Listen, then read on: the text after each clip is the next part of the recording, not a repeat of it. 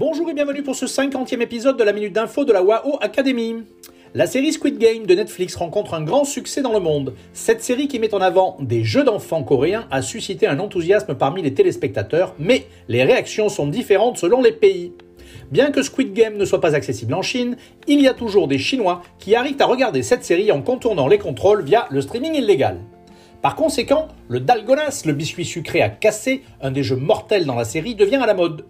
Tandis qu'en Occident, c'est le costume et notamment les chaussures blanches qui marquent le plus l'audience, en Chine, c'est la nourriture.